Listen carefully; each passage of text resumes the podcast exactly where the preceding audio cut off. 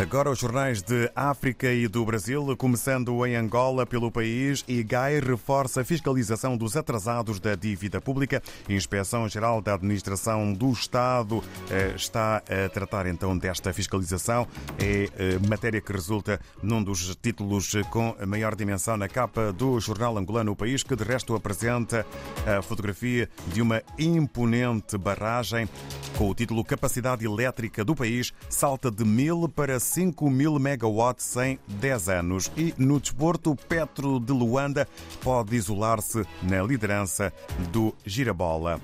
Agora, tempo para irmos até Cabo Verde. Segundo a publicação A Semana, a União Europeia financia projeto para mais de 450 casas de banho em bairros pobres da praia.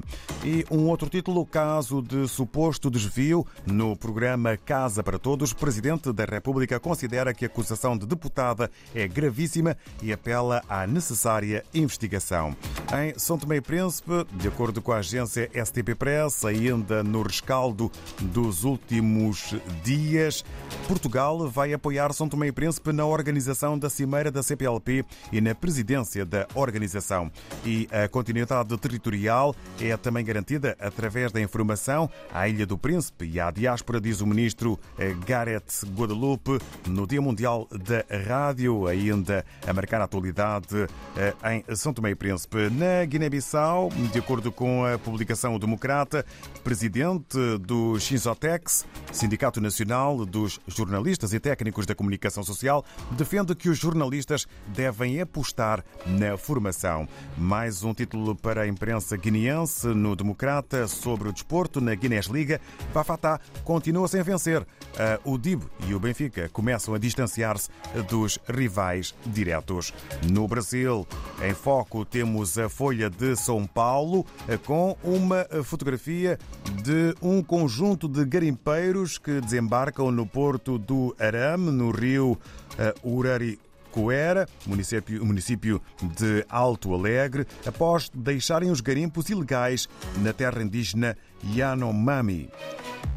Com medo, garimpeiros fazem planos de deixar país. Ainda na capa da Folha de São Paulo, Campos Neto reafirma meta e prega voto de confiança no governo. Alvo do PT, presidente do Banco Central, diz querer estar o mais próximo possível da atual gestão e trabalhar em harmonia. Assim está desenhada e configurada a folha do jornal. A Folha de São Paulo, Jornal do Brasil. Regressamos à África para estarmos em Moçambique, mais concretamente na Gorongosa. Vamos ficar a saber o que podemos ler na mais recente edição do Semanário Profundos com o seu editor. Bem-vindo. Bom dia. As ativas do Parque da Gorongosa e de Nhamatanda, distrito fronteiriço, estão focados em combater o conflito de forma bravia. Com a medida, pretende-se, vez mais, fazer a Gorongosa um parque de turismo com projetos sustentáveis e envolvimento comunitário. Com letras grandes e imagens no profundos, as duas partes comprometem-se em continuar unidas para evitar conflitos entre as comunidades da Zona Tampão e os animais. Mas lamentam o fato de persistir a caça furtiva, ainda que em animais de extinção. Ainda no profundos da semana, no âmbito da luta contra o branqueamento de capitais na província de Sofala, centro do país, já foram encerradas quatro empresas com indícios do crime. Com a medida, pretende-se combater o financiamento do terrorismo no norte do país. As empresas também são acusadas de fraudar mais de 826 milhões de meticais em evasão fiscal, falsificação de documentos, associação criminosa e crimes ambientais. Já no sul do país, as chuvas que se fizeram sentir na terça e quarta-feira últimas deixaram a província de Maputo e cidade de Matola em situação de vulnerabilidade.